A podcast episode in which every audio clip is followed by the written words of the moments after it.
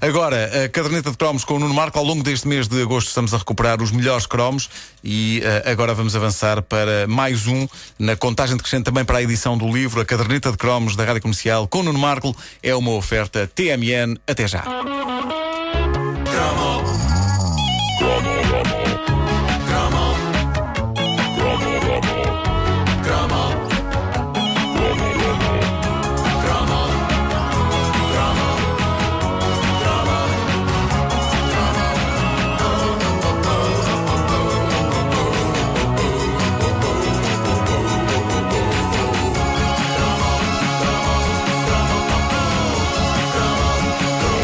Seria das nossas vidas sem a cassete áudio e sem a cassete vídeo? Essa é que é essa. Que objetos fetiches. Sobretudo a cassete áudio, sim, onde sim. eu tinha gravado Touch Me, I Want Your Body de Samantha Fox. Já aqui falei disso. E eu, tinha, eu, tinha, eu tinha gravado as emissões de rádio, ainda hoje tenho algumas, em cassetes Sonovox, BASF e, quando fazia anos, TDK. Eia, pá. TDK Mas havia... era outra coisa. TDK era muito à frente. O que é que era? Havia ferro e havia o quê? Crómio. Crómio. Caderneta de crómio.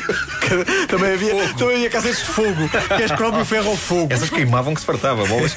Bom, a cassete, a cassete áudio. A cassete áudio foi uma, uma parte tão importante da nossa existência que mesmo hoje, em que supostamente já não precisamos dela para nada, a que se prepara para voltar não. como produto de coleção. É verdade. Ah. Mas lá fora já se já Como se regressa ao vinil, é verdade. também a toda, Mas toda a gente fala do vinil, toda a gente tem essa imagem romântica dos discos de vinil, mas raras vezes ouvi referências poéticas à boa velha cassete áudio. Quando ela merece tanto, pelas mais variadas razões. Porque as cassetes áudio, se vocês pensarem bem, foram tudo. Foram camcorders sem imagem, foram leitores de MP3 sem MP3, foram CD-ROMs de jogos sem a parte do CD e, e para mim foram até videogravadores sem vídeo quando passou o último episódio do Rock Santeiro e eu o gravei com um microfone apontado à televisão só para ter uma recordação. Não, fizeste, não Fiz. Muito bom. Era uma recordação daquela que foi a melhor telenovela de todos os tempos. Vai ser tão triste, não é? E foi péssimo. Mas tu ouviste? Repara, ouvi! Foi péssimo porque toda a família estava reunida. Uh, a ouvir o Rock Santeiro. Não, não, estava toda a gente histérica por, por, por, eu estar a gravar, porque toda a gente queria exclamar coisas e, e manifestar-se e emocionar-se e manifestar opiniões sobre o que acontecia naquele último episódio e eu agarrado ao microfone a mandar calar as pessoas. E... Estou a trabalhar! Para a gravação não ficar estragada. Isso foram os primórdios Foi dramático. do audiobook. Tu é que Foi, exatamente, exatamente. Pessoas emocionadas na minha casa com o fim daquilo e eu para elas. Deixa-me só ver se funcionou. Com quem é que fica a porcina? A porcina. Uh... A porcina não fica com ninguém, pois, pois não. não. exatamente. Não fica com ninguém. Não fica nem com o senhorzinho Malta, nem com o Rock Santeiro. Ah, é? O Rock Santeiro vai-se embora. Não fica com o professor Astromar? Não. Não, o professor Astromar era o Luís Homem. Pois era. Bem, é sempre é pai do Michael J. Fox. Uh, era a música Mistérios da Meia-Noite. Bom, uh, um, um, amigo meu tirava grande partido dos dois lados da mesma cassete. Aliás, Pedro Ribeiro conhece, mas não vamos agora dizer o nome dele para não uh, lhe provocar má fama. Eu depois claro. digo de quem é. Claro. isto já, já, na fase descendente da, da cassete, quando a cassete já estava a morrer, mas havia alguns resistentes, como este meu amigo, que ainda se agarravam a ela e não a queriam deixar partir. Ele tinha uma cassete no carro. No lado A, música eletrónica, porque ele gostava disso, e no lado B, Michael Bolton para, nas palavras dele, quando desse boleia a miúdas.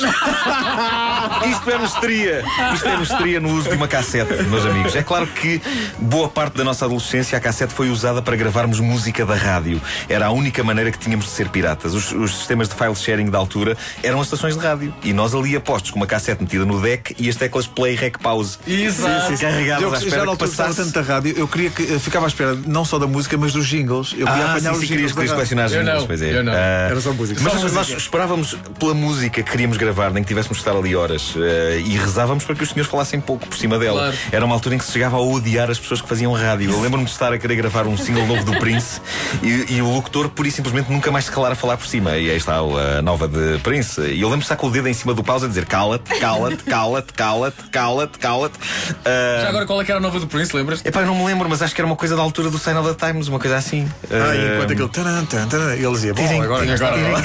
Exato.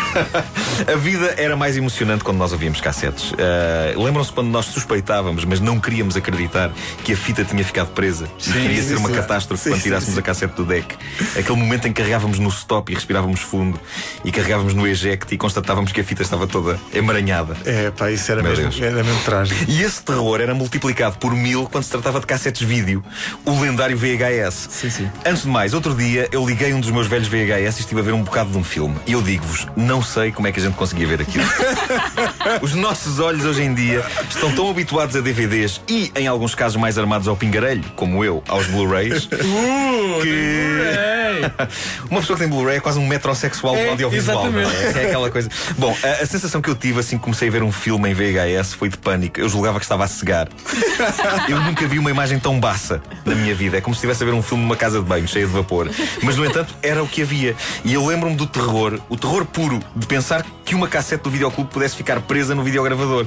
Porque não sei se se lembram, mas corria a informação de que arruinar uma cassete de vídeo era coisa para levar tanto dinheiro ao responsável que tudo o que ele iria ganhar nos próximos 20 anos era para pagar o filme arruinado ao videoclube. Felizmente nunca me aconteceu, mas lembro-me da fase em que o meu vídeo me destruiu uma videocassete novinha acabada de comprar com a coleção de vídeos do Bruce Springsteen. Ei. A fita emaranhou-se de tal maneira que tive de a cortar, o meu coração sangrou. Não literalmente, porque eu tenho jeito com tesouras, mas é, era a dor, uma cassete importada com todos os telediscos do Springsteen quase em lágrimas, eu operei a cassete com fita, com fita cola. operaste a cassete? Com fita cola. É, só o vídeo do Glory Days é que ficou arruinado é, quando a imagem e o som desaparecem no momento em que a fita cola roça as cabeças do aparelho, o que, agora que penso nisso, também deve ter feito muito bem à máquina. É bom. Esse vídeo do Glory Days é o que tem o Steve Anderson quase a lamber a orelha do Bruce Springsteen. É, pois é. É demasiado perto. Steve Anderson não a caderneta de cromos com Nuno Marco, uma oferta TMN. Este verão fale sem limites no seu TMN. Não há limites para os melhores ouvintes do mundo. Muito e muito e muito e muito obrigado. Já somos mais de 100 mil no Facebook.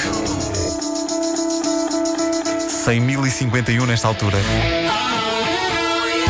Oh yeah, let's get the party started. A seguir, com a Pink.